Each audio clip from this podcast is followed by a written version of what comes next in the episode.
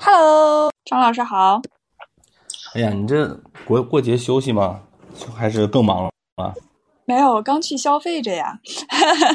呃，我昨天看了《长津湖》，然后今天又看了《我的父辈》，哪个好看啊？呃，不一样吧？单纯从电影艺术的角度去评判的话，我哎呦呦，电影艺术的角度，好好高大上。我会比较想投《我和我的父辈》，因为他一个一个短的故事，反正是我是一直在哭的。对，然后嗯，行，咱们咱们今儿就开始呗，那就好嘞，您先开始。行，那我就哎呀，你看为啥每次我跟你聊天，我就充当这个主持的角色呢？不应该是你来吗？对吧？哎呀，终于有人给我带节奏，其实也挺好。行行行，我们今天来聊一聊这个关于年轻人该先攒钱还是该先消费的这件事儿啊。其实呢，这个话题也不用我们多说了，因为呃，事实摆在面前啊。就我曾经看过一个报告啊，二零二一年出的，由央视财经联合媒体啊，包括各种的媒体啊、电商啊，他们做出了一些调查。给出了一些很明确的数据啊，我们今天的消费主力啊，所谓的二点六亿人吧，就是这九五后啊，已经是我们今天这个低出生率的生活环境下消费的最主力人群之一了啊，而且可能这个之一都要商榷一下需要不需要用了啊。年轻人现在呢，消费的主力不光是量大啊，形式也比较多，有为这个爱好消费的，哎，有这个。万物皆可分期的，哎，有这个为体验感消费的，还有像什么宅经济是吧？盲盒经济，对吧？那这话要搁老人都觉得很奇怪，你都你买了个啥呀？你都不知道你买了个啥 是吧？你你就敢花钱啊？就是盲盒经济。嗯，澎湃在六月份也出过一个报告啊，他做过一个年轻消费群体的一个调研的画像哈。为什么今天要请你来聊？首先，咱们先别的不说，咱必须得请一个女性嘉宾来聊，对不对？这这，你这个女性是消费的主力中的主力，对吧？啊，嗯，不管是零零后、九五后，还是九零后，还是八五后啊，占到任何一个时代以上的，对对对，任何一个时代啊，它都是女性为哎，这个话说的，任何一个时代。古代可能还凑合，啊，就是它都是消费的主力了啊。其中九五后，包括零零后的消费的主体啊，和八零后啊，已经发生了区别了。我都没有说什么七零后、六零后啊，我仅仅跟八零后相比，就已经发生了很多区别了。比如说，在很多的电商的呃调查当中，说这个九零后花钱之痛快啊，他看那个评价呀，看这个评价数。的平均数字都要比稍微年长一些的人要少很多，甚至有的时候呢，就呃评价和质量都不是他们参考的第一个目标了。比如说代言人，呃，还有一个词儿叫种草，哎，对，种草。有的时候呢，我们可以通过这个事情来聊一聊，就是说这个年轻人消费观念如此之变动的今天，嗯，有这么一个话题是。该先攒钱还是该先消费啊？不过有一个事儿吧，我觉得挺有趣的。很多年轻人啊，是攒足了钱使劲儿消费，就是不矛盾哈。就是说我呢要花一钱之前啊，我使劲攒使劲攒，但是我花的时候呢也倍儿痛快啊。比如说我要买一个很限量款的球鞋，是吧？我要买它，他就很舍得买，但是他也能为这个球鞋啊攒很长时间钱。啊，有的时候可能年轻人觉得这个并不矛盾。不过今天我们聊的这个话题啊，可能要更宽泛一些啊。攒钱跟消费，它可能不光是一个消费观的问题，可能还是一个态度问题，对吧？可能还是折射到一些思考方式的问题。嗯，啊，所以我们今天先来听听龚凡老师的这个意见。在很多的话题当中啊，他就选择了这个话题，看来他还是 哎有所表达的。嗯，对，有一点我觉得特别有意思的是，在张老师您刚才介绍这个不同的消费观啊，不同的这种消费方式的时候，我突然之间发现有些消费理念。别说中老年人了，可能我都不太理解。比如像这种盲盒的 盲盒经济等等，就是我我究竟是什么样的一种心理要去买个盲盒？是因为我已经老了嘛，所以这些都不太理解。我觉得这个其实我我也挺想和抛这么一个小的问题啊，就是我特别期待能有人给我答疑解惑的一个问题。然后其实当当张老师你问到这个问题的时候，我突然之间想到，我刚毕业的时候，就甚至我还没毕业，临近毕业的时候，我一个同学曾经说过一句话，就说呃，我在毕业五年之内，我一定不攒钱。我想买啥买啥，我想怎么消费我怎么消费，我我肯定一分钱也不攒，我就全都花在自己身上，做我自己喜欢做的任何一件事情。呃，这种心理其实就是一种。呃，比较普遍的年轻人的一种啊消费观吧。就今天我们很难去说，我究竟是先消费还是先攒钱。我觉得没办法说，因为咱不是去做辩论嘛，没办法，我们是呃一个视角说，我一定是先怎么样，再怎么样。对。呃，我其实反而觉得，就不管是像咱们可能算是三十的人了啊，这个呃，这是你说的啊，我可没说啊，这是你主动挑的头啊。没有，好，你接着说。从从八零后、九零后再到零零后也好，就是整个这一代人吧，或者说七。七零的部分人，相当于他们也没有生活在一个所谓的物质特别匮乏的一个阶段。就七零尾开始，啊，这整个那可能都不算一代人了，就是两代人，我们都不是生活在一个呃物质特别匮乏的时代。所以在我看来，这样的两代人或者这样的一个。庞大的群体的人，并呃，他他有一个特点，就是天然的会消费，但是又天然的不懂得如何更好的消费，因为我们相当于从小我不需要去算计这个钱怎么样去花，就很少。我觉我觉得我们周围也很少说是有人，嗯，不能说完全没有吧，应该说大多数人发愁的程度不如这个老一辈人。肯定是，就相当于我们没有在物质那么匮乏的一个阶段，所以我们不是说算计着钱我解决温饱的问题，这个钱已经不仅仅是解决温饱的问题，我们从小就没有面临这样的一个呃磨难，没有面临这样的一个苦难，所以我们应该是天然嗯是会消费的，所以我们不需要去对像像老一句啊，我插一句，就是我们今天探讨这个话题啊，一定会有这个声音说这个。消费也好，攒钱也好，那人跟人不一样啊，对吧？这这每个人的家庭条件，对吧？消费能力那不一样。您探讨这个东西有没有意义呢？是吧？那有的如果说。你可能不能经历所有的这个人生百态啊，有人呢就是富三代、富五代，那没办法，人家就那么消费啊。有人呢，他可能，但其实我们可以先把这个因素啊先放一放，就是我们不一定非要说把一个人的经济条件作为他消费观的唯一啊。我说他可能是一个很重要的点，但它不是唯一的点啊。包括整个从社会现象来讲的话。并不是说每一个时代的有钱人他的观念都是一样的，对不对？或者说，哎，包括每一个时代的更多的还是普通人嘛，取舍可能也有时代的影响。每一种思考方式可能它一定会有经济基础，那句话我们都知道，叫经济基础决定上层建筑啊，这个肯定我们知道。但是我们今天探讨的是说这个问题不是那么凸显的情况下啊，我们在这个消费观。攒钱观是吧？积累观吧啊，到底是受到哪些方面影响的？能让我们自己更舒服？你不？你觉得我买盲盒？我跟你讲，我一买买好几百个盲盒啊，我就开心，我就玩儿。但是过后呢，他也有他们家庭条件不是特别差，但是懂事的孩子还是多的嘛，觉得你看我是不是浪费了这个时间，浪费了这个精力？金钱都搁一边，我这精力和时间也是一个成本呢。他也会陷入说，哎，你看我是不是被这个消费主义所攻击了？有的时候我们总是觉得消费好像就是花钱，狭隘了。消费更多还得花时间、花精力呢，对吧？因为你每一次消费都要带来每一次消费的结果的，是吧？比如说你花钱做了体验，你花钱购买了物品，你花钱购买了服务，或者花钱购买了旅游，这其实都是要除了花费钱以外，还要花费其他的。啊，所以在这个消费过程当中，是不是做到了过后不后悔？而很多人呢，其实也积攒了很多财富，他也自己在那儿想：哎呀，我是不是应该别这么苦自己，是吧？我是应该向谁谁谁学，就应该把这钱都花出去才高兴？或者两种心里面给自带的这个不快感啊，可能是我们需要解决的。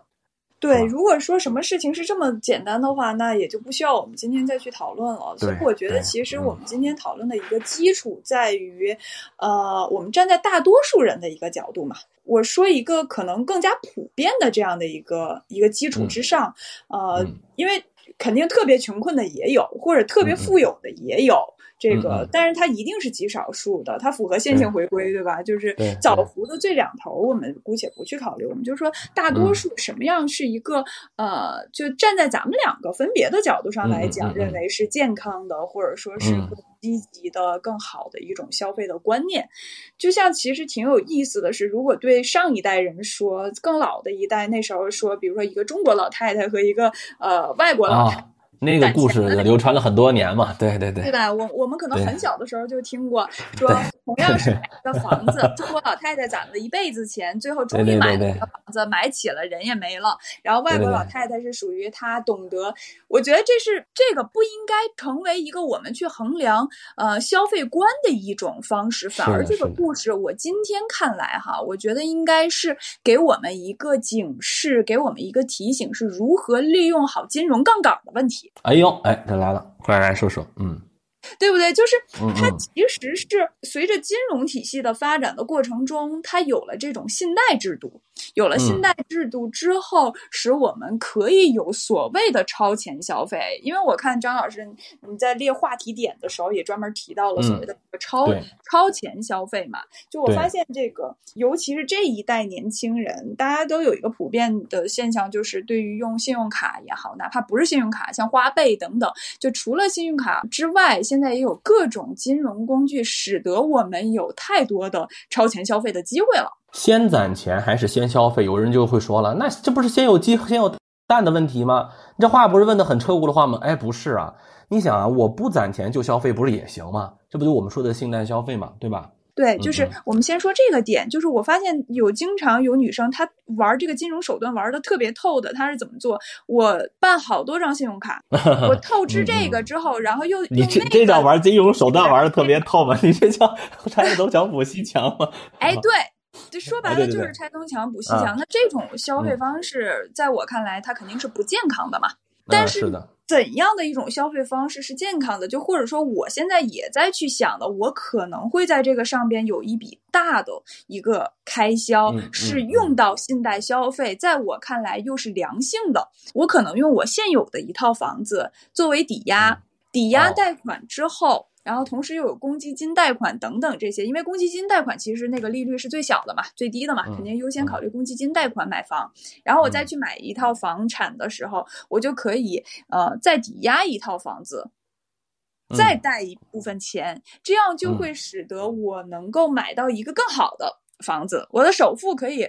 呃付得更高。然嗯后呃，买到一个更好的房子，但是我如果进行这样的一个操作的前提，一定是什么？就我给大家的一个建议是，如果你选择这样的一个一个消费的方式，嗯，而且还是一笔不小的开销的话，嗯我认为一个最健康的方式是你起码要知道一个我抵押贷款的那个利率和我用手里现有的钱来生钱的利率哪个更高。说的非常对啊，但是你知道不知道？有人现在啊，他买包方便面他都得分期，不是我不是夸张，这也是有数据支持。有很多人从买 iPhone 到买方便面，几千块钱、上万块钱，到买几块钱，甚至饮料啊，都有分期购买的。我觉得可能这种分期就讨论不到像刚才龚凡你说的那个方向了，这就是一个极大的观念问题了。举个例子啊，你想买一个。呃使用品，你像这方便面啊、纸巾啊、水啊，这不都使用的快消品吧对吧？快消品嘛，对。嗯我现在是一个打工族啊，比如说龚凡，你现在在一个大厂上班，刚刚进入啊，还是实习生，你没有那么多的呃收入的时候，现在呢就是有一个贵的，你说它也不能一块钱一个一瓶水它就分期吧，可能是贵一点的，比如这个这瓶水八十或者这瓶水一百八十块钱啊，他这瓶水一百这瓶水呢就是五块钱，我呢我就不喝这五块钱的水，我就分期这一百八十块钱的水啊，一天花一块钱，我就得把这水喝了。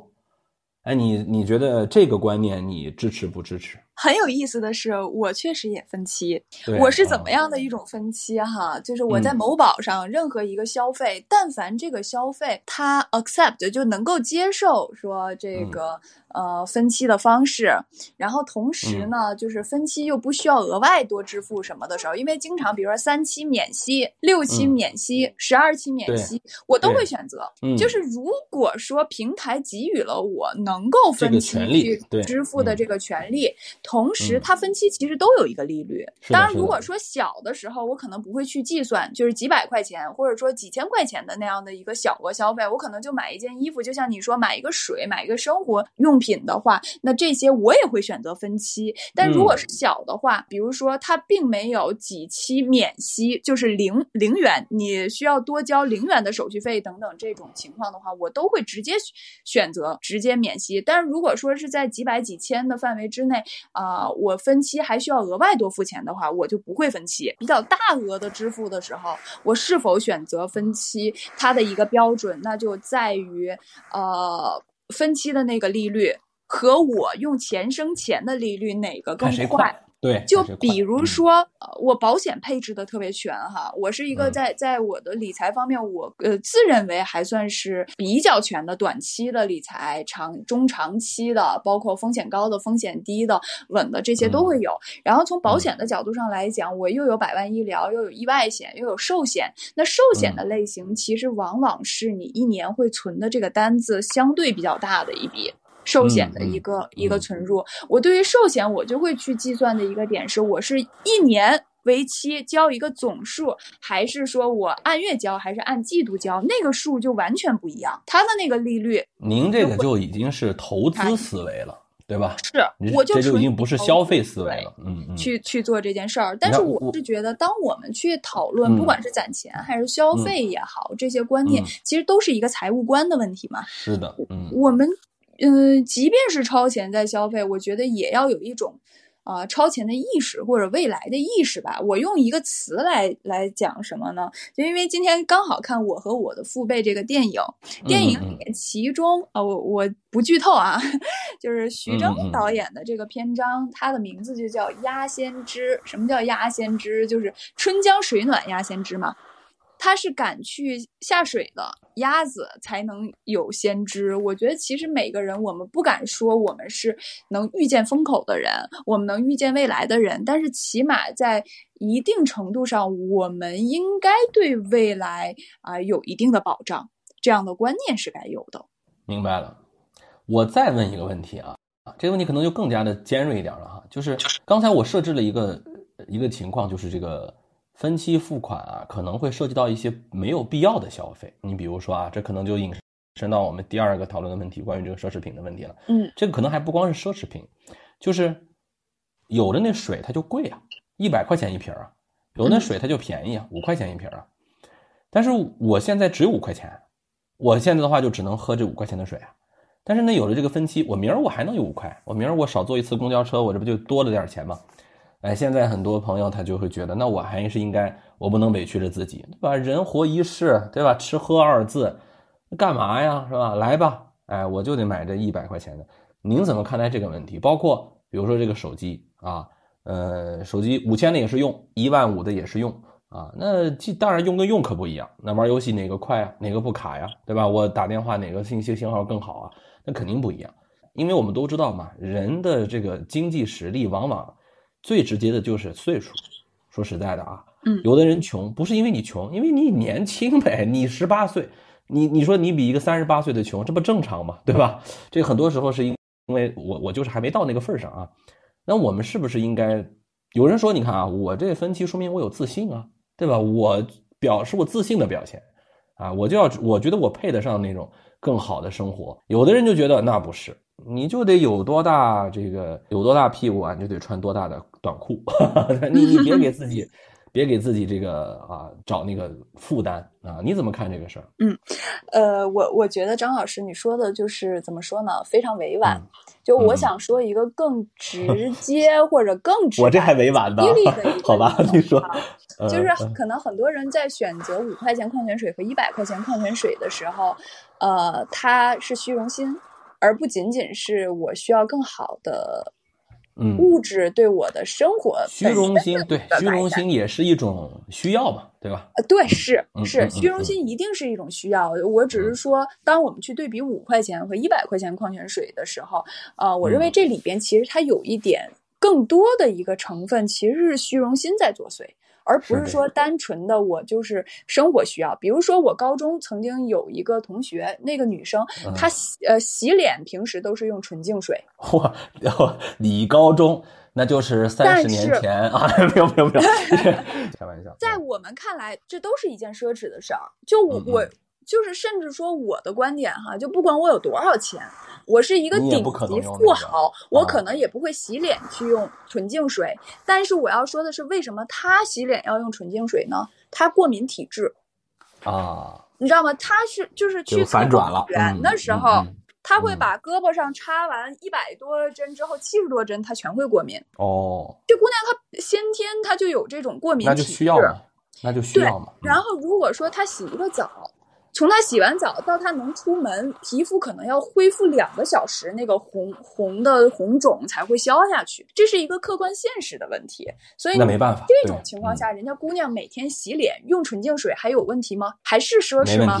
这种本身它的消费当然也是力所能及，我觉得可能对于大多数人，纯净水去洗个脸还是力所能及的。但是我们就 是用奢侈来去定义它的一个问题了。嗯嗯，所以我，在我看来，很多时候我们所谓的奢侈品消费，更多的还是因为虚荣心或者怎么样。但是不排除还有一种是什么，在不同的场合，我们也需要做自我包装。这件事儿嗯我并不反对。就比如嗯说我在初入职场的时候，我会刻意穿着的自己很老练，让别人看起来我是一个三十多岁，就是有一定工作经验的人，这样客户见到我，他会有踏实、有安全感。那这个时候是不是可能我带的表它是超过了我的消费水平，我拿的包它是超过了我当下的一个消费水平？那我这样做有错吗？它可能是帮助我更好的去赚钱的一种手段。哎，对了，就是我花钱我也是为了赚嘛，对吧？对，嗯所以我我觉得这个是在我看来，这属于钱，你其实是在花在一个自我提升，然后更好的为自己去赢得更多的机会的一种方式。所以这件事儿，在我看来，我是我是持支持的，但是。也是有一个尺度的问题嘛，对吧？我们我们是需要去包装自己。那你是用一个 LV 的包，还是用一个爱马仕的包？就是它它也是有不一样的一个等级的嘛，对吧？就是其实任何事情，我觉得都是需要有一个适度，我们都不能去一概而论。但是在我身上，其实还有一点我特别想分享的关于这个话题，就是，嗯呃，可能。我在二十出头的时候，我在希望用奢侈品来装饰我自己，让别人看起来我是很厉害的。然后各方面的一个武装自己，让别人感受到我我是能胜任的。但是到今天的我，我反而是让自己最舒适的状态去面对所有的人，就是我有了一个充足的底气，是说我可以，我不需要靠外界的任何东西。那甚至我我这就说明你现在已经不是年轻人了，开玩笑啊，开玩笑啊，开玩笑。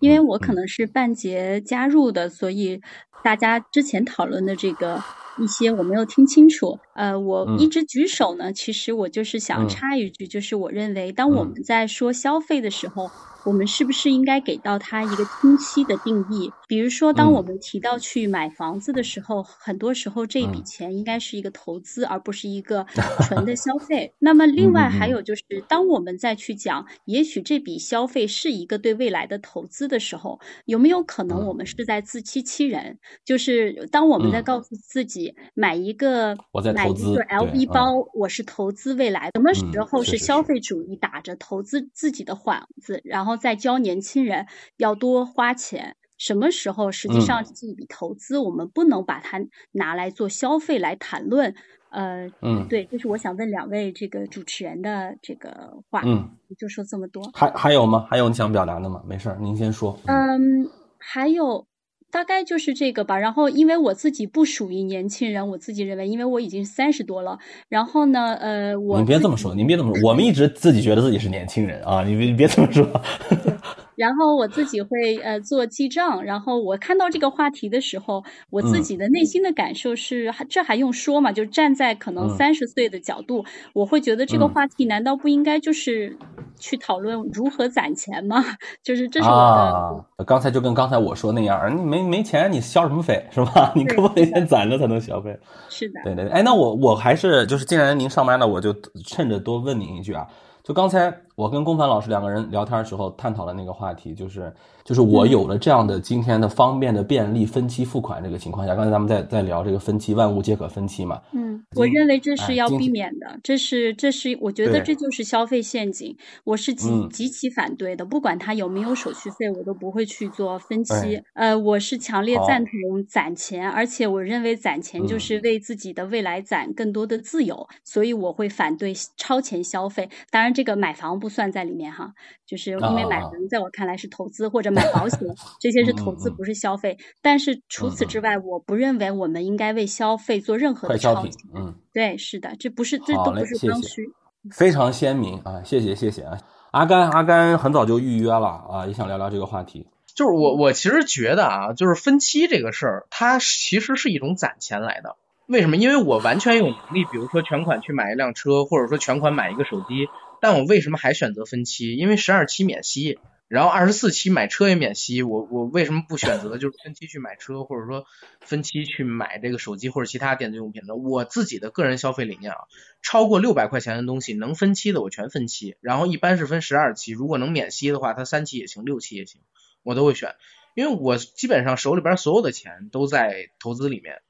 就是哪怕最闲的闲钱，我特别理解，就是阿甘，你意思是说这钱吧放我这儿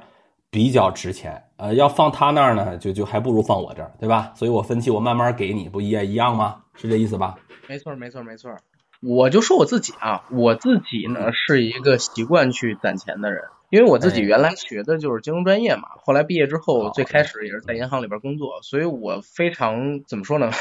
呃，我非常了解或者说接触过很多在银行里边去因为先消费，然后留下一身债务，后边变得很嗯很麻烦的那些人。对我这样说应该比较嗯嗯嗯然后我自己呢，因为见过他们，所以从很早很早，我第一次去银行实习，然后开始呃挣到第一份嗯工资开始，就会每一个月留出一部分的钱去做盈余，然后去做理财等等等等。其实我们手边也有很多大开始？多大开始做这个事儿？就是二十出头。不到二十，因为我我实习很早，嗯啊、我最早的时候其实还在吉野家呀、什么肯德基之类的地方打过工。那会儿谈恋爱嘛，哦手里边也没闲钱，对吧？想请女朋友吃饭，你就得通过兼职什么东西来呀、然后那个时时候啊，对，对对对，留下攒钱的习惯了。然后我我嗯是因为当时呢看到了一些情况，然后也觉得哦自己应该先学着攒点钱，因为有一个说法嘛，就是攒钱是为了给你以后好好生活做准备。当然我知道市面上边也会有一些反对的声音，说你年轻的时候特喜欢的东西，如果当时不买，等你年纪大了嗯有条件了再去买，你也没有那种什么惊喜还有冲动了。所以说什么跟着自己的心走，想买什么就买什么。但其实啊、呃我们以前在这个。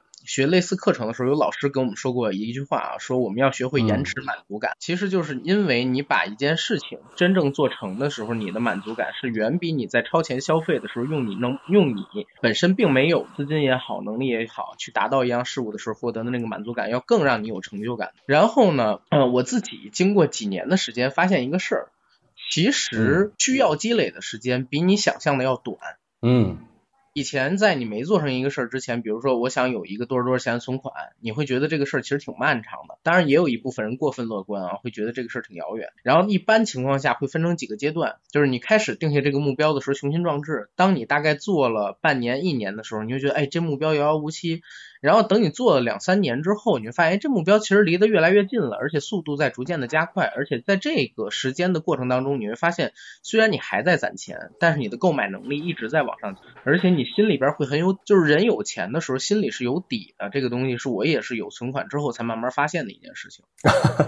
对 对，没钱的时候心里没底是吧？嗯，对，因为你有资本，然后你才有机会去做很多事情。就是其实我年纪也不大，我现在可能是二十七八岁，但是我会发现，如果你拥有比同龄人稍微多一点点存款的话，有很多机会你是可以去参与的。你比如说嗯股市好的时候，你可以有钱去买基金，对吧？然后朋友要做一个什么项目的时候，他是你觉得这项目不错，你可以支都持对。然后这些项目，如果你参与了这些机会，如果你抓住了，你会远得到一些比同龄人、比你缺少这个原始资本积累啊，这样存钱的人更多的一个财富的增长。然后你也能够在这个年龄去完成很多其他没有存款的年轻人不敢想象的那些消费。啊，我基本上是可以这么理解的。然后呢，呃，说到那个我我自己的一个想法，就是因为呃你有了初始的一点存款。然后你有了攒钱的习惯，你会发现，当你手里边原始的这种攒钱攒到了存款越来越多的时候，然后它的呃财富的增长速度会变得越来越快。当它变得越来越快的时候，你的消费水平其实也是在跟着往上走的。我给你五个选项，你做一个选择啊，也可以做一个排名。就是我这五个选项呢，是一些商品花钱的要素，你选择一个最不会影响你的要素。第一个就是代言人。第二个呢是这个朋友们都买啊，就我身边的人他们都买了这个。第三个呢就是我买了这个东西呢，我这个彰显个性。第三个呢就这玩意儿新啊，新概念，原来没有过。最后一个就是品牌，这五个啊代言人，我身边的人都有，这它倍儿个性，倍儿潮，是吧？第三个呢它是新概念，第四个呢它是，第五个呢它是大品牌。就这五个要素当中，如果让你排一个名的话，或者说让你选择一个。最不值得你花钱的，我我最重要的肯定是第一是彰显个性，第四的其实是那个代言人，然后第二的是品牌，然后第三呢是新概念，然后其实我最不在乎的就是旁边人都有，然后没有这个事儿，因为你旁边人都有，你又买了，那有什么彰显个性的东西，对不对？嗯嗯嗯，就是这个东西对我而言是最不重要的，然后最重要的是它有没有彰显个性，然后其实代言人跟品牌这俩其实可能是联动的。嗯嗯嗯，那代言人你还是排的还算比较高的嘛，是吧？还还是排在，我自己是这个样子。嗯，明白明白。哎，我插一句啊，就是这个，没有，所以我支持的还是就是先攒钱，然后再消费。我插一句啊，就公凡啊，就是我我聊这期节目之前啊，我就预想到啊，你像咱俩对吧，都是三十多岁的人，嗯，咱俩呀可能就缺少一个，或者说咱们想听一听这个真正啊，比如说刚毕业啊，或者是正在大学的年轻人他的这个想法啊。我就专门找了一个好朋友，我呢本来是想找我学生的，但是后来呢，我怕他们在我面前装，你知道吧？然后我正好有一位好朋友呢，叫祥祥子，呃，我跟他之前也聊了一下，他是祥祥子，你好。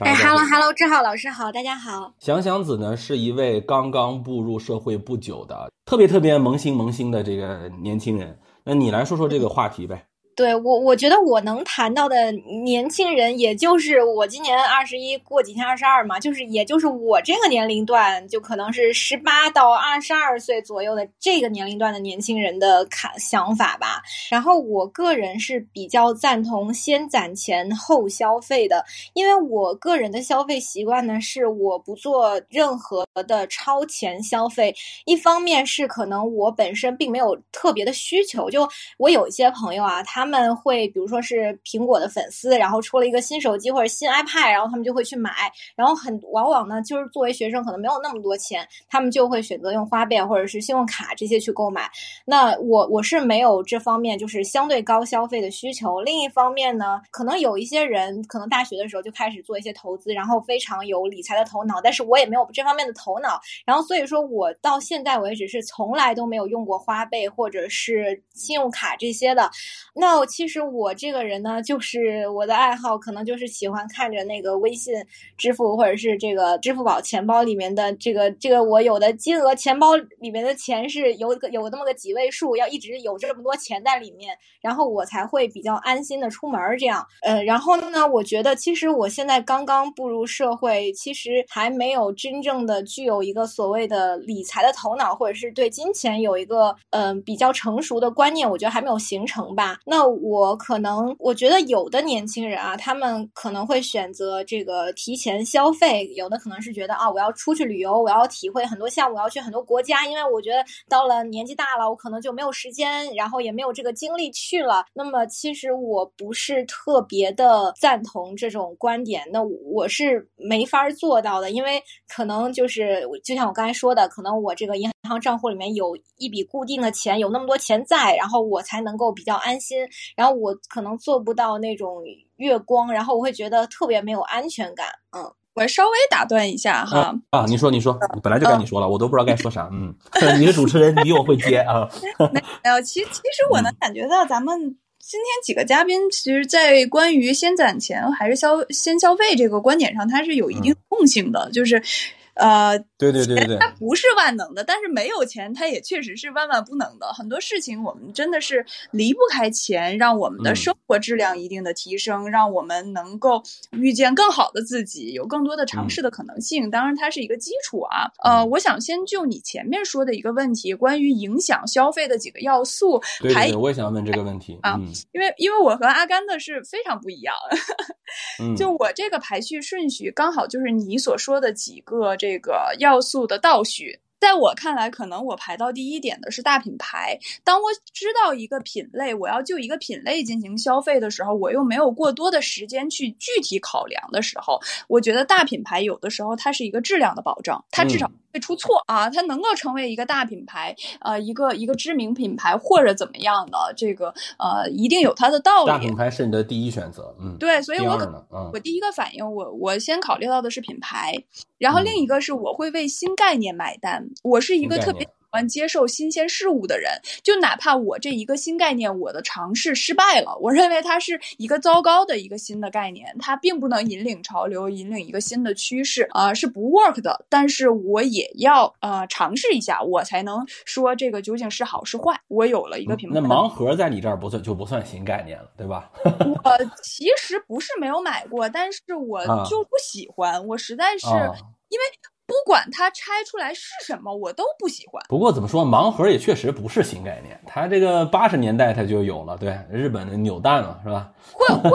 或者说那个咱们小时候吃方便面的那个什么水浒卡或者什么，啊，就对对对对对对，也叫盲盒那儿嘛，是是是是，以及一大堆那个卡片，对吧？道理是一样的。对它其实我所谓的新概念，比如说呃人工智能相关的呃、一个个什么机器人儿啊，去服务于啊你的。啊啊啊，它是科技发展的一个整个嗯呃发展的大的趋势的这种所谓的新概念，嗯嗯，呃，包括往下呢？提倡的一提倡的一些大健康啊等等这样对对对，新的消费再再。往下，还有彰显个性，朋友都买和代言人，然后我的第三个是彰显个性，就是我我嗯觉得就是我还是骨子里有一种可能这一代年轻人有的这种所谓的，嗯，我希望自己。不太一样，或者有些个性要展现的地方，嗯然后再往下是朋友都买。就其实嗯彰显个性和朋友都买，就像阿甘所说的，他他是有点对立对立的但我觉得朋友都买，它说明两个问题吧。第一个，其实也是一种品质的保障。我们如果往正这就是往积极的角度去考虑的话，在你的圈子里边是一群你认可的朋友，那他去选择这个，他一定有他的价值和道理。就还拿像这种快消品，呃或者日用品来举例的话，这个我嗯不需要怎么样的去个性。这个矿泉水嗯大家都在喝，那可能它就是健康的，它就是好的，它品质就是 OK 的，那它也可以成为我去买的，而不是说我一定要区别于别人，我买一个不一样的包，我买一件不哎，一样。我我我我突然想起来事儿，因为这个女女女性嘉宾，我多问一句啊，包括香香子啊，包括严小妍还有我季佳云，我也介绍一下，因为是啊，我是我还步入职场啊，不久，对，然后我觉得他也有他的观点。你我以为那个是你的小号呢，你知道吗？我说这个人不是你吗？我说这就不是我哪有小号？对你也可以，我觉得他的头像。哎呀，你好，你好，你好，你好，就是佳宇，你好。我点开你的头像，我一直以为这是龚凡自己的头像呢。Hello，偷了他的头像，然后 当我自己的头像。是吧？这是龚凡吧？真不是，真不是。不是啊，主要优秀的人总是相似的，嗯。哎好吧，我还说这长得怎么这么像啊？不过，哎，那个你介绍一下，那个龚凡介绍一下佳宇。对，季季佳云这个是我宾大的师妹，她这个本身呢是是学教育学方向，但是又涉及到一些编程语言的学习，所以他做了、呃、嗯从事一些少儿编程教育的工作。对，嗯然后对于新媒体的传播一直又又非常的感兴趣，所以包括也参加了一些节目的录制，我觉得他会有一些还不错的一嗯些观点可以分享给大家吧。我就趁着刚才龚凡你说的一个事儿嘛，就是朋友都买这件事儿哈，朋友都买的这个消费吧，你说他既然是你朋友嘛，他他或者朋友你这个圈子吧，你比如说编程圈的，他可能他就有一个圈圈子；阿甘影视圈的，他可能他有一个喜欢看电影的圈子啊。比如说这个二次元的，他有个二次元的圈子。那既然你们是一个圈子，你们这个爱好相同，这是很可能的嘛。对吧？你们的消费习惯相同，和愿意为什么东西消费的这个习惯的可能性也非常高。你们都是球迷，但他他就买到了 C 罗的签名的球鞋，当然这也是一种消费了啊。他们都有了，你说我这，第一呢，我也觉得我要也买一个吧，是不是挺跌份的？你看人家买我也买。第二呢，但是我不买呢，我又特想要，是吧？尤其是比如说女生了，比如说实话，品味相同的人都在一个圈里混，那这这个包包确实好看，哎，这设计确实又复古是又经典啊，也不失流行。可是你看，我这闺蜜好几个都买了，可是我也想买。这个朋友都买这件事情，我为什么要问这几个问题啊？这五个概念呢，正好是前一阶段他们做的这个调查呀，在八零后到零零后啊，分别五年为限，八零、八五、九零、九五、零零做了一个调查。其中呢，这个个要素是你觉得最不值得花钱的比例当中呢，呃，在九零后以后的这个过程当中，朋友都买这个事儿。占到了百分之最低也是百分之六十九，就是有百分之六十九的人觉得朋友都买这件事情是，呃，最不会影响我花钱要素的之一。你们怎么看这个这个问题？我觉得很对啊，就是我们想的真的就是彰显个性要更多一些。尤尤其其实应该这么讲啊，有一些必要性的东西，其实朋友都买，对我们而言是一个呃比较有指导性意见的。但是呢，有一些非必要性的东西。越能彰显个性的，越会受现在年轻人的喜欢。哎，我觉得是这样。就比如说功能性的东西，比如说摄影圈的朋友，他们那那这款相机大家都觉得哎很好用，那大家可能都买。但是如果说到服装的话，就是这这帮男生啊，可能就不会想要买一样的衣服穿。那女生呢？女生嘛，我觉得女生是这样的，就是最好这个衣服。在在网上看到特别好看，就最好只有我自己穿，然后其他人如果跟我一样穿，就会觉得啊，就暗自开始比较，谁丑谁尴尬呀。电子产品呢？呃，龚凡和佳云，我问问你们，如果电子产品呢，你们会受到身边人的影响吗？我说我吧，就是电子产品还是多多少少会受到身边人的影响，然后尤其是最近这个 iPhone 十三出来了以后，就真香，然后身边的人陆陆续续买了，你就不免会动心思，就是也想买它。嗯嗯，龚凡呢？呃，电子产品怎么说呢？我其实以前的时候我会特别追逐潮流，就是每换一代，我我可能我都跟着换一代，但现在我就是嫌麻烦，还得数据同步，我就。我现在还停留在十一的阶段，就是我丝毫也好像也都不追逐潮流了，就是到了一定年纪，我跟你讲，Jina，你是还年轻，所以，我。我现在就是麻烦，我觉得电子产品它是服务于我的，我怎么用着最顺手，我就怎么来，我最省时间、最省事儿，我就怎么来。所以可能如果我我选择苹果的产品，那我就从 Pad、嗯 MacBook 到到 iPhone 就全都是苹果啊，包括呃耳机啊等等这些。那我要选择华为的，我整个一个系统就全都是华为的，这样我设备之间同步也会非常非常的方便。所以电子产品越来越倾向于。它是功能性的，我就是用着方便就行。然后衣服撞款，我丝毫不觉得是是这样。就比如说我跟季佳云，我们两个经常会。有类似撞款的这样的情况，然后我也不觉得什么谁丑谁尴尬之类的，就我丝毫不会有这样的一些想法。主要主要是我尴尬，不是，不是没有没有没有没有没有，他就是自我感觉太良好，知道吧？我的感觉是这样的，就是如果人你是认可的，反而就是大家在买什么东西有一定的默契的时候，你会有小欣喜的，就你会觉得享受这件事儿的。但是如果说人你是不认可的，那就是。我如果发现一个人穿了一件跟我一样的衣服，呃，哪怕我比他好看，我也再也不会穿这件衣服了。我觉得其实本质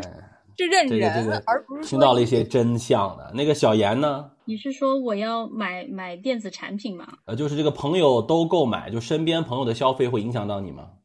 嗯，从一个角度来讲会影响到我，但是我是。也是出于这个实际的利益考虑。比如说我在买车的时候，我一定会买这个大家都买的车，因为这样的车呢，它如果要出问题的话，它修起来这个零配件会比较好找。同样，手机也是一样，就是一一款销售比较销售量比较大，它的维修成本呃会比较少。所以我在买东西的时候，朋友都会买这件事情，或者是说它的市场占有率比较高这件事情，呃是会影响我的。呃，这个还是很理性啊。呃，佳云说的特别的对，就是 iPhone 十三现在出了啊，我觉得现在大家聊起来也应该能体会。如果说现在一个大学生，他就是想用 iPhone 十三，哎，他身边的朋友都用了 iPhone 十三，但是他自己这个经济实力啊，他在还花着父母的钱呢。但是呢，他的零花钱如果省一省啊，比如说，呃，在饭钱上省一省啊，在交通费上省一省，他能省出来这么一个东西，你觉得他这么做买这个 iPhone 十三，你支持还是不支持，或者你怎么看这件事情？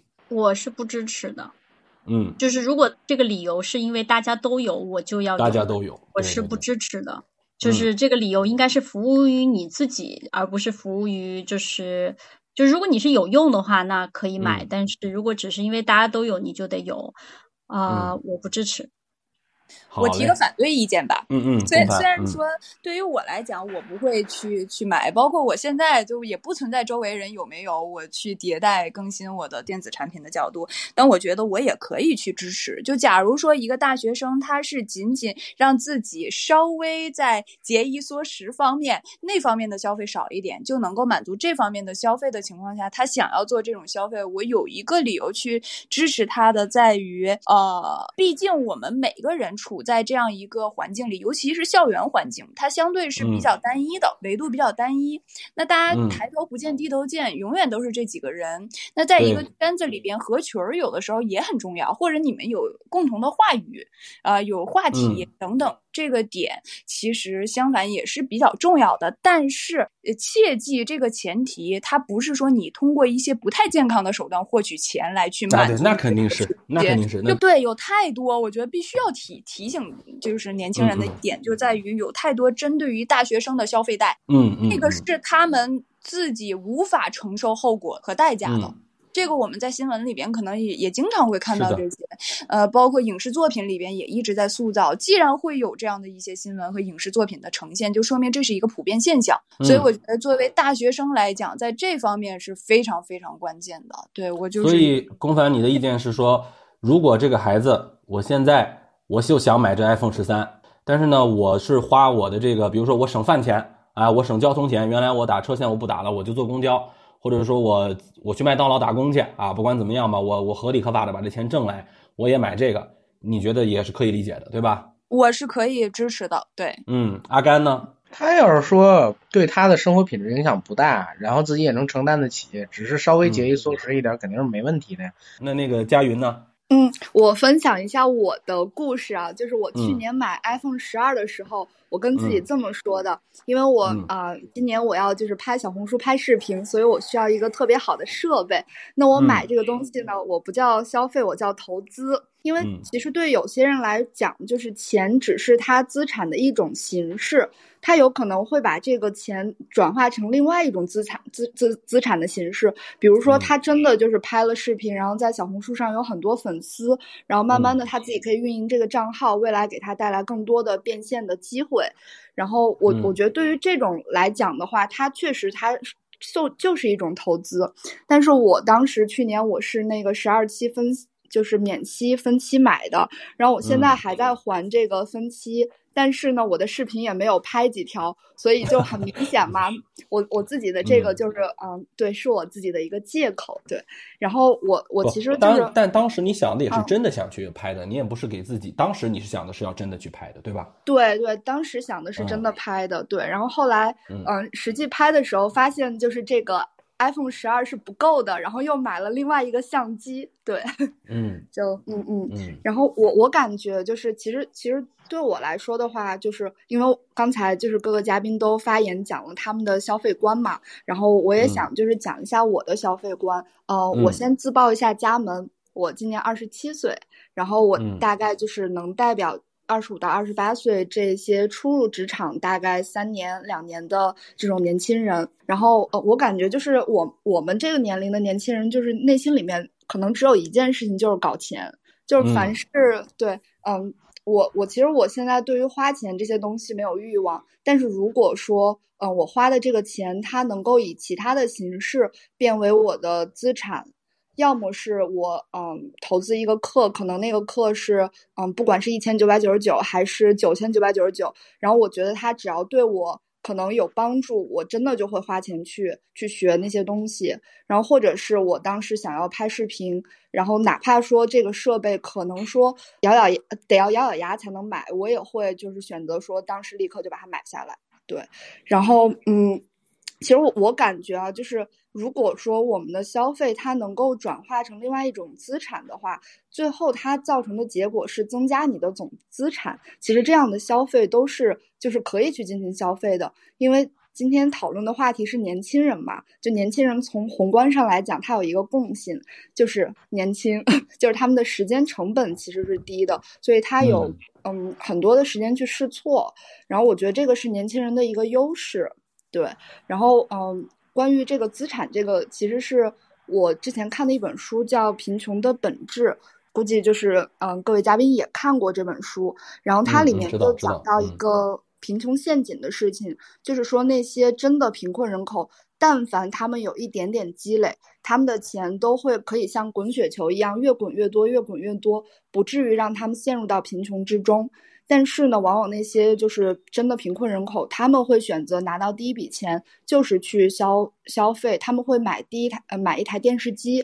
然后供全家娱乐，而不是把这些钱攒下来去买一块地，然后开始种地，然后收获粮食，再去呃卖挣第一笔钱。所以我我其实我感觉就是很多年轻人他有时候他的消费可能就像《贫穷的陷阱》里面讲的那样，就是他会把他的钱拿来去嗯。真的消费或者娱乐，然后不会给自己留下一点点积蓄，这种情况的话，就是会造成他可能嗯自己有入不敷出啊，或者未来需要问父母再要钱来，就是有点啃老这种情况。对，所以这种我是不支持的。嗯嗯嗯，我接一下季佳云吧。嗯，大家关注一下季佳云的小红书，做的还是蛮用心的。那个 小红书的名叫做是基娜雅，基娜雅基就是他这个名字这个姓的基，然后娜是那个女字旁的娜啊，然后雅是基娜。你得说一下，咱们是音频节目，你咱们录出来你得说一下是哪个鸡，你知道吗？对，这就是对鸡无命的那个鸡，对，就是那个对对对对蔡文姬的姬，嗯，说微博也行，都行。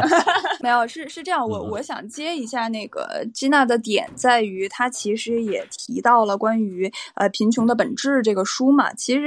有一个所谓的贫困线，就如果你在贫困线之下的话，你也不存在什么消费不消费，你无法达到钱生钱，只有你过了那个贫困线之后，你才有这种所谓的投资的概念，才有所谓的钱能够生钱这样一个滚雪球的滚的这个机会，所以你无论如何，呃。起码这个钱得攒到那个贫困线，我觉得这这是对每个人的一个要求，一个最基本的一个一个保障吧，算是。呃，然后还有其实，哎，我刚才想说什么来着？这一打广告的给给我思路。没事，慢慢想。嗯。啊啊，对，然后这个关于手机，我我 iPhone 十一拍视频其实也还行，开玩笑。关键是内容，对吧？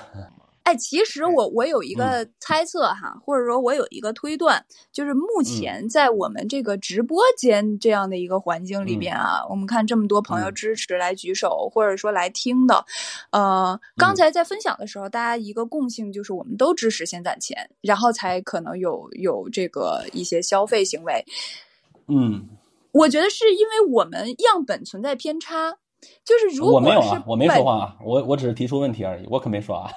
对对，你接着说。我我是对对对，我是这我个人推断哈，就是那种以消费为主导而不是先攒钱的人，可能压根儿也不会选择来听播客。哎呀，你这话说的这大。因为 如果说。探讨这个问题的时候，其实是有一定的样本偏差的。当然，这这没关系，没所谓哈。我咱们也不是做实验嘛，咱们也不是得出结论，咱们是表达就是说观点。大家在分享的过程中有一定的碰撞，能够呃让每个人对于这种消费观啊、价值观啊有更多的一深层次的理解。我提另一种吧，就是所谓的消费观。那这个观念可能有别于刚才诸位嘉宾说到的点，我稍微稍微偏一点，往那个样本的层面去偏一点。就是、嗯呃，很多的时候我们把它一个行为定义成投资，而不是消费的时候，在于它给我们带来价值，带来后期的一个嗯回报。呃，嗯但是有一些行为有可能在眼下我并不能直接看到它给我带来的呃回报，或者说是财务回报并没那么直观。比如我近期在申请去读博士，那可能我在这上面的给你我这个例子举得不好，龚凡，你这个例子举得不好，你可以直接说，比如我去学开飞机，对吧？这个我觉得是啊两点，一个层嗯面就是，比如说像读博士的这种，或者说自我提升层面的投入，嗯就是很多的时候我们是精神层面的一个追求的，就或者说嗯我们希望在精神层面不断的去丰富自己、提升自己。有的时候我并不一定说这种提升它马上给我带来现金回报，或者给我带来一个最直观的一个什么样的回报。那我嗯可能更多的是追求我人生的一个更多维度的思考，或者说我对于所有的事物、对于生命的理解更高维度的一个提升。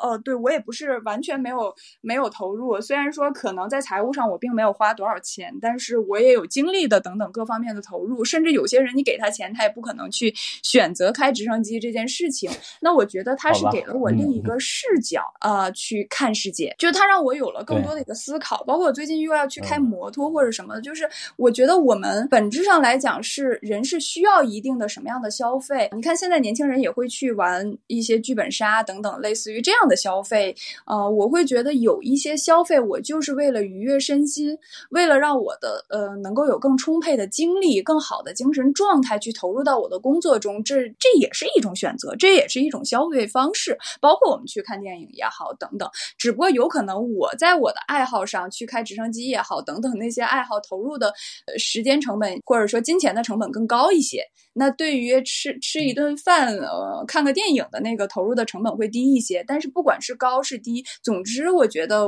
人也是需要一定的这种休闲娱乐的消费，这个无可厚非。所以两个层面吧，一个是自我提升、认知的提升，另一个是这种休闲娱乐、愉悦身心的一种改善。我觉得这种消费我都是会支持的。被你装到了啊，被你装到了。很好，啊，对今天我觉得我们听到了很多的这样的声音了啊，就是很多，你看我们包括刚才想想子啊啊，包括刚才佳云，他也呃也也是离开校园没有太多时间，也能代表二十五岁到二十七岁的这个年轻人啊，基本上我觉得可能是是这样的。不过呢，呃，我还是要泼一些冷水啊，就是可能我们今天这个谈话的质量还是比较高啊，这个对这个数据的支持上是我们可以看到说。呃，还是有很多的足够量的人，就是现在的年轻人的消费观，并不是我们想象的主体大众，好像全部都支持在攒钱那儿。不过刚才佳云说了一个一句话，我挺感触深的。他说，其实我们这代年轻人呢，就是想搞钱啊，消费什么我们都不在乎，我们就是要挣钱、挣钱、赚钱啊。如果这个事儿，包括他还很很早的就想到了这个事情，我就回忆一代人和一代人这个区别啊。龚凡，你是？多大就觉得大学吗？还是高中就觉得思考这些财务啊，或者说自己的这个收入等问题的？呃，坦白讲，我嗯开始去特别的思考、关注财务等等攒钱这些问题，我其实是比较晚的。我可能都工作了两三年之后，我才去去思考这些问题。嗯但是有意思的是，我是在大学期间我就在赚钱的。嗯，对。就就是反而我的我赚的，我从上大学开始，我赚的都比我花的多。就是我没有刻意，我跟你，那个时候我没有所谓的刻意的财务观，或者说我一定要搞钱，我一定要、嗯、要攒钱这样的一个概念，我丝毫没有。但是我跟你说，我还不如你呢。我工作了，了，我工作了很长时间，我才有一定的财务观。我我记得我工作头几年，我都稀里糊涂的，就是我买过很多那种。我跟你讲一个我的消费啊。嗯、我那个时候特别喜欢复古的东西啊，可能因为我干历史的吧，特别喜欢复古的东西。嗯，我特别喜欢一个复古什么东西呢？就是自行车。当时我特别迷这个，特别迷这个复古自行车，哦、因为那段时间可能不知道怎么地，就看那个溥仪的那反正就特别迷这个事儿嘛。嗯、然后我就买了一个贼贵的自行车啊，现在还在我们家地下室放着呢，他们永远没有机会拿出来骑了。然后那个骑出去之后是绝对有超高的回头率的，当地的那个复古骑行团还要找我去，我就特别的神气说不去啊，这玩意儿我就是通勤，啊，我骑文东去上班，我在一个当时某事业单位机关上班，我我就不敢，我这么说吧，我那自行车摆那儿吧，它那个很多汽车都没有我这个自行车耀眼。我说实在，但是那个东西我花了很多的钱，可能花了我前面挣的很多积累的钱。呃，我觉得那个你说虚荣也好啊，还是什么也好啊，它肯定不是需求。当时我都咱们还没不是有短视频虚荣是一种需求。啊，是的，我就是说嘛，就刚才我为什么要问那个问题？其实我就是想说，虚荣有时候也是一种需求，但是这个我不把它变成虚荣了吧？我我给自己找点好词儿，就是那个时候，我觉得我的那个消费，现在想起来挺荒谬的啊，或者说觉得，可是我骑那个自行车时候那个快乐，它一点儿都不假。我买到那个自行车的时候，我擦它呀，我给它换那个后视镜啊，我给它换那个皮的那个兜啊，我包括我我我去订那个专门要订那个辐条的时候，哎呀，我真的是就在那个过程当中，用今天的那个话说，叫进入了心流状态，你知道吧？这样的事情可能也就在年轻的时候做过一次。现在你让我有共享单车骑，我干嘛要买，对吧？我绝对不买，是吧？我我不可能买自行车的，你多少多少自行车我也不会去不会去买的。哎但是我真的觉嗯得我还蛮支持就是这样的消费的，就是呃，我觉得每个人他都有资格或者资本，在实力允许的情况下，为自己的热爱去买单，就只要后果是你自己能承担的。就是你，即便是有这种虚荣，正确去面对它，我觉得也无所谓。呃，嗯但我再提一种假设，我没有去论证啊，没有具体去嗯算。比如像像季嗯佳云前面也提到了，他可能每换一代手机，他都在更新。那可能对于我来讲，我现在用不坏这个手机，还在用着呢，我我都懒得换。对，嗯，但是嗯如果说你是一个愿意去追赶潮流，每一个新的迭代的版本出来的时候，你都去换，然后同时把老的这个手机直接做一个置换，二手置换，去再买那个新的，你补了一个差价，是不是有一种可能性，我？隔了三代之后，我换一个手机，然后去嗯进行置换，那个差额、那个费用，跟你每一代都去累加、去迭代、去换，其实你没多付出多少钱。就是说，你即便是嗯。有一种虚荣心，你也有可能有一种很巧妙的，或者说是怎么样的消费的办法，能够既满嗯。足你虚荣心，同时又在你的财务允许的范围之内。我只是提这种假设也许我刚才这个举例并不是完全的贴嗯。切，我只是说有这种可能性，因为现在比如说二手市场越来流通性越越好，就现在嗯。大家逐渐的开始去支持这种呃二手市场的二手货物的这种流转，就是把你认为没有价值的东西再流转到有需要的人身上，这个目前有这样的消费的渠道呀，是有这个可能性的呀。对对对，其实刚才我听了很多的那评论啊，龚凡，就你有没有觉得，就是我不能说我们那个年代，因为我们也不是过去太久嘛，但是确实在这短短的五六年或者十年间，呃，年轻人可支配的财富在增长，这是好现象嘛？咱们说明咱们国家发展了嘛，对吧？第二呢是消费的便利度在提高，对吧？这肯定跟咱们那会儿消费还是有区别。第三就是年轻人的财务意识的这个成熟程度也在提高，很多人是骗不了年轻人钱的啊，年轻人钱没有你们想象的那么好骗，对吧？虽然大家消费的不呃不少，可是我们也只是消费我们愿意消费的那个部分。像刚才那个佳云说的那点，我就想起了我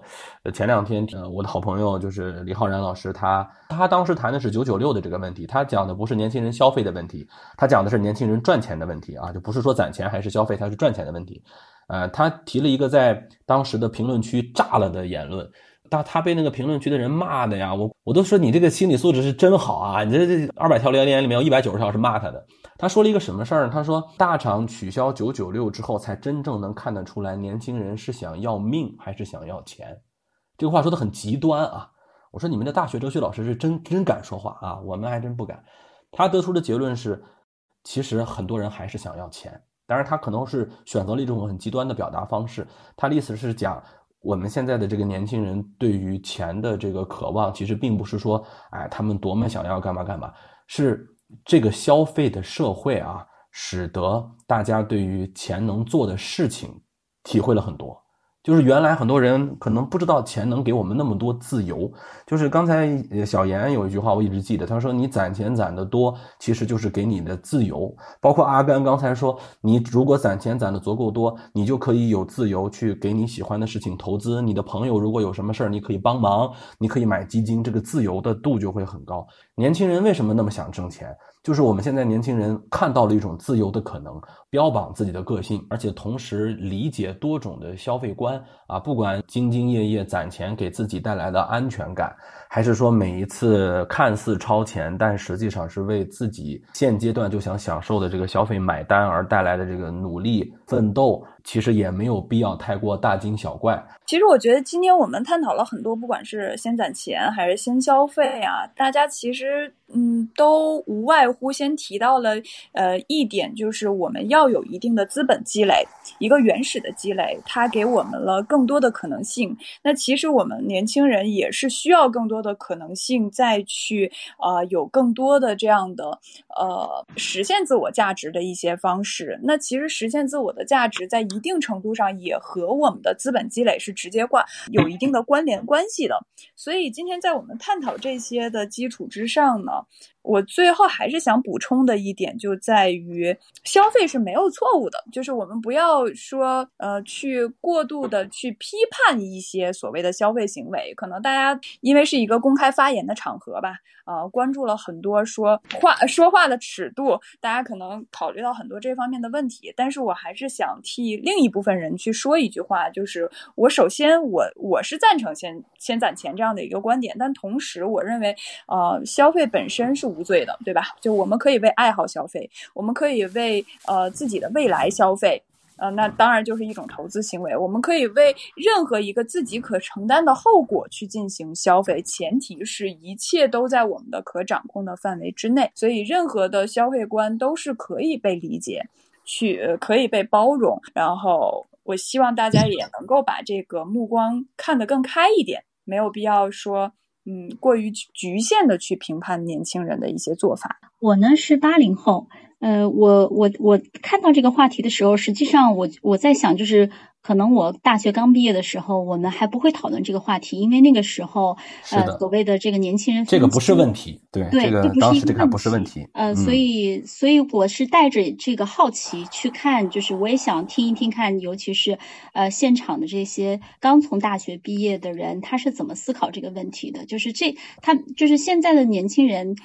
其实面临的比我。比我刚毕业的时候复杂多的这个消费选择，因为他们实际上有很多的工具，而我们那个时候大学生是不允许办信用卡的，然后你每个月就是从家里 拿那那么几百块钱，然后不够了你就去打工当家教，然后去呃去赚一些零花钱。我们没有这个分期，也没有这个所谓的这个免息这样子的金融工具去做。嗯，我个人是我个人是反对。那么这个反对可能也跟我的这个成长经经历有关系。所以我我也听到了很多，就是呃，现在现在就是他们实际上，我我觉得就是我听到大家很多多的分享，并不是纯粹的，就是我们陷入到了一个消费陷阱中去。其实很多人的消费是有自己的思考的，就是。大家是带着自己呃独特的这个观点，就是是有有有目的的去消费的，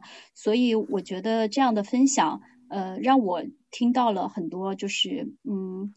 刚刚毕业的大学生呃做的分享，我觉得还是挺有挺有趣的。嗯，对我我就嗯想就是最后。跟大家分享一下，就是其实现在，嗯，像我们二十多岁年轻人，就很多年轻人，他们都想着想要提前退休嘛。然后，嗯，所以现在有一个有有一群人被大家称叫 “fair”，就是 “financial independence retire early”，就是早点，嗯。财务自由，早点退休。然后就有人算过一笔账，说如果你能够攒够一千万的话，你靠银行的利息，每年四十二万，你足够在中国的任何一个大城市，嗯，活下去，而且活得还不错。然后，所以就是，嗯，这也就是很多。其实我觉得现在九零后他们的消费观还是蛮理智的，就是。嗯，因为年轻人也分家里有钱的、家里有矿的年轻人和家境普通的年轻人。就对于很多普通青年来说，对，就是大家还是会给自己手上有一些积蓄，因为就是刚才各个老师也说了嘛，就这种积累可以带给你自由，带给你选择权。我觉得这个是对年轻人来说最重要的东西。嗯，对，看来你然后是真的是算过这个账啊。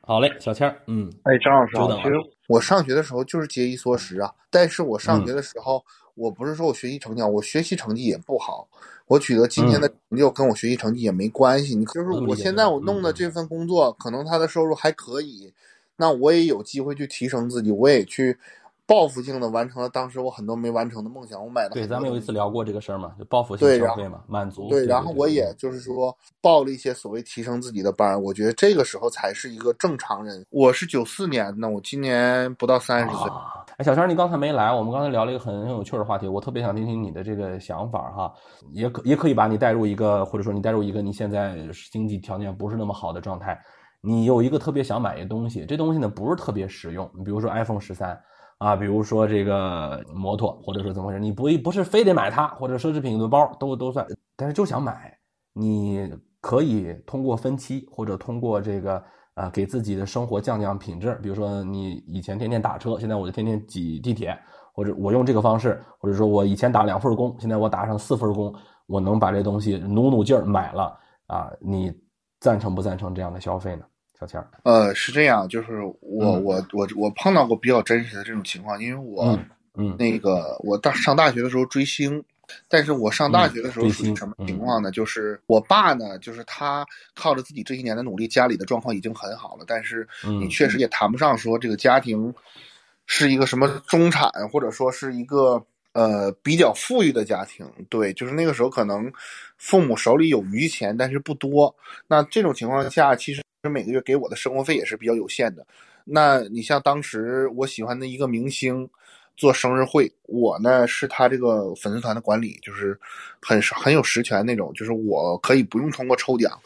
我就去参加这个生日会，娱乐娱乐明星是吧？体娱乐还是体育？娱娱乐的啊，娱乐并且就是说可以，嗯就是说跟这个明星单独见面呀、吃个饭都可以。但是唯一阻碍嗯我的是，你需要买来回的飞机票，你甚至说哦你需要几天的住宿。那你说我嗯上学的时候，其实那大概是得七八年前、八九年前，哎，算是上学，可能你得十年前。嗯你你那个时候，你这个几千块钱，其实对我个人而言啊，我不知道不知道对别的老师怎么样，对我个人而言，它确实是一笔巨款。可能每个月我爸我妈给我的这个生活费就是两千块钱，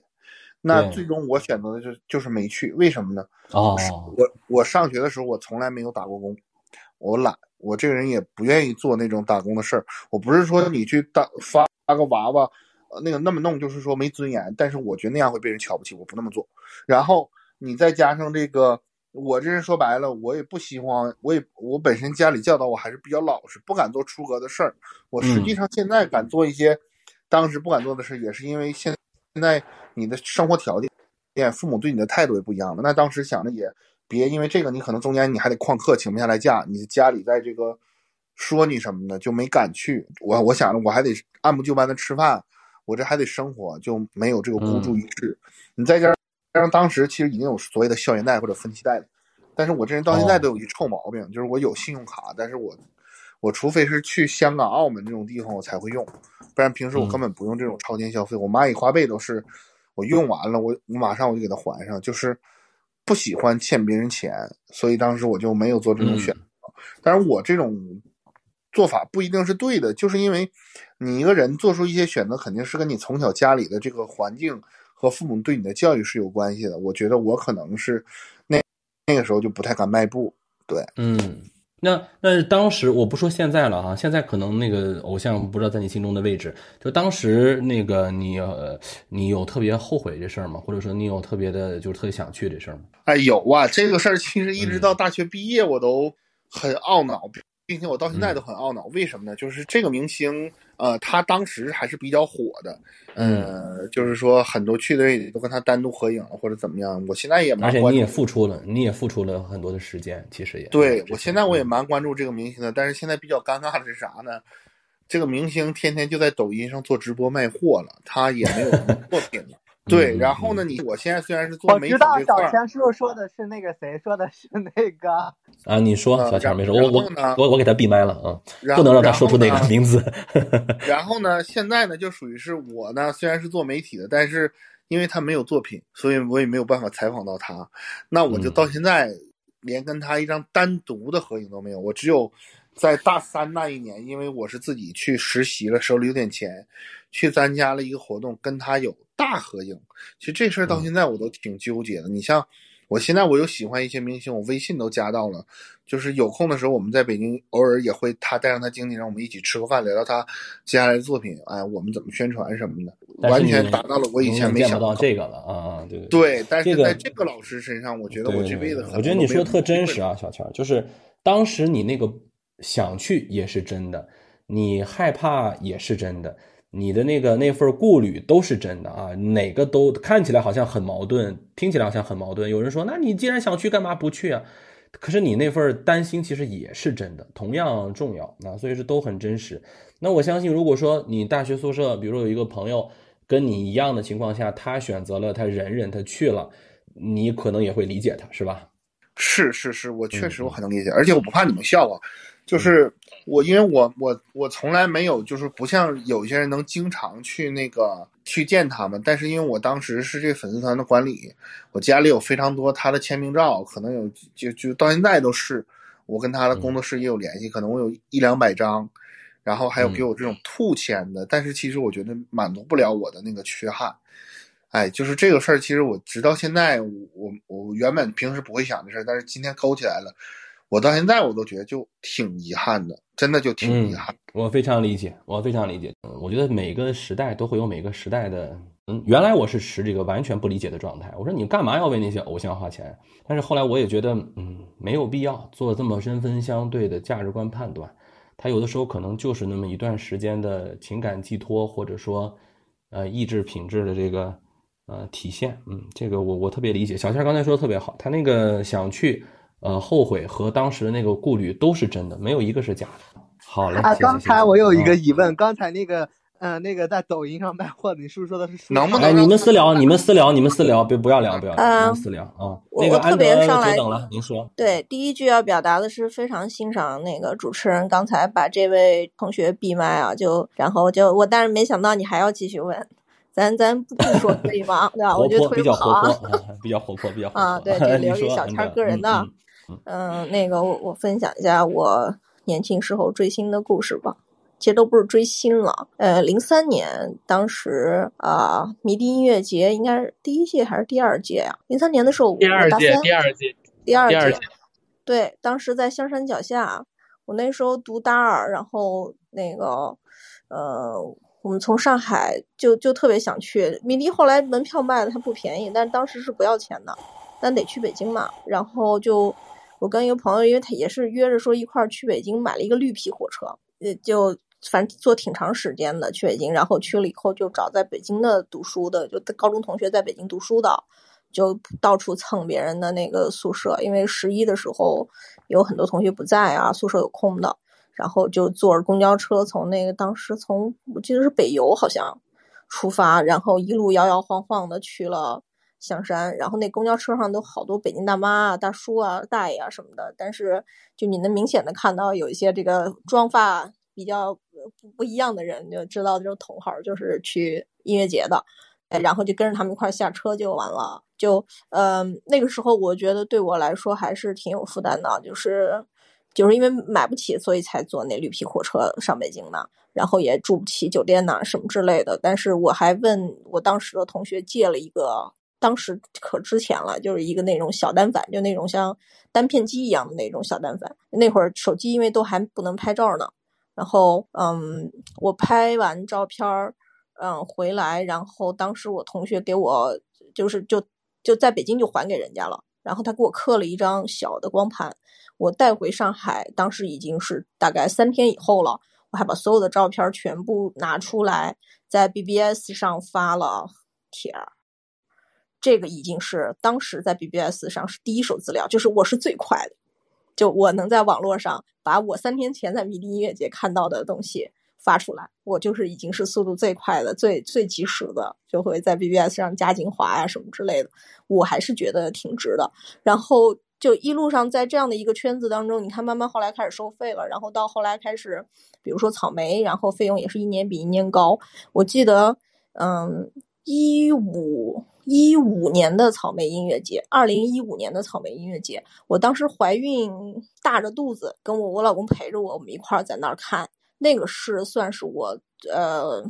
最后一次就是这样长时间的在这种大的音乐节上待吧，就是当时怀着还觉得可以去玩，但是到我孩子出来以后，我就再也没有这样的机会了。就是说去个音乐节什么的，这种家里面各种情况牵扯着，就完全没有办法。那我其实还是挺鼓励啊。我们前面因为你今天的主题叫说年轻人是攒钱还是消费，但既然已经有人说到了关于文化或者是娱乐消费，我真的觉得非常非常的珍贵。就是那个年轻的时候，虽然我节衣缩食，但是去北京什么的，我觉得完全的是值得。就是，嗯，我希望大家不会是那种类似于我今天要买包、买衣服或者为着虚荣心，但是如果如果是为了你自己的精神世界，哦，我觉得那那一段是非常非常值得投入的。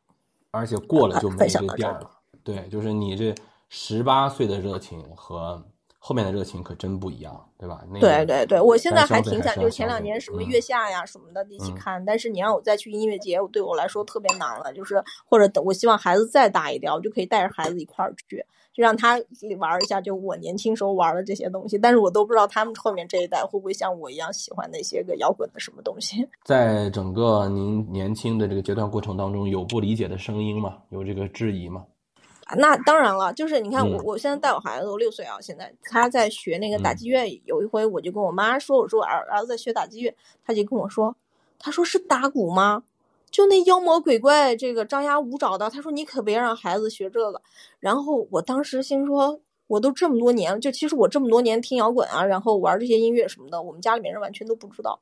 哦，那消费上呢？比如说当时有人觉得，哎，你你干嘛去那么贵的地方？你还也不是很有钱，他有有这样的声音吗？巧了，就是你看我们消费的这块东西，它就不是特别花钱。嗯。对，就整场就不是像现在追星就能那么花钱。我们你像我刚刚说去北京，我就说哎，我找同学玩，然后我坐最便宜的车，然后那会儿香山。坐公交车就去了，也不要门票什么的，那会儿都不太花钱，确实是就是又一方面它又是小众文化，就花不着什么钱，它没有流行起来，就一直都没有玩特别。但是我觉得即使是时间消耗进去了，对呀，家里人都会觉得非常的不理解。比如说我消费这个事情不光是钱，它有精力，对，精力时间，然后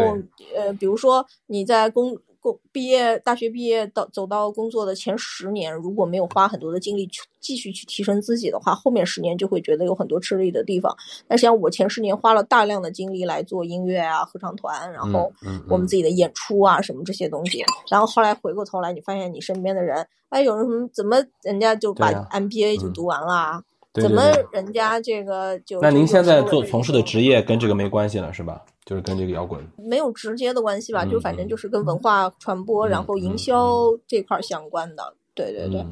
不管是消费也好，还是攒钱也好，我们。都会有更聪明的办法去，呃，更快的攒钱，以及呃更优的消费方式。所以也建议年轻人们，就是呃，不管是在攒钱的时候，还是在消费的时候，都多动动脑子，然后呃，能够以更聪明的办法去解决相应的一些问题。对，大概就这个。本来啊，我插一句，本来我跟龚凡其实想聊一个关于年轻人理财的话题。后来呢，是临时出了这个话题之后，我们觉得这个可能也跟这个相关，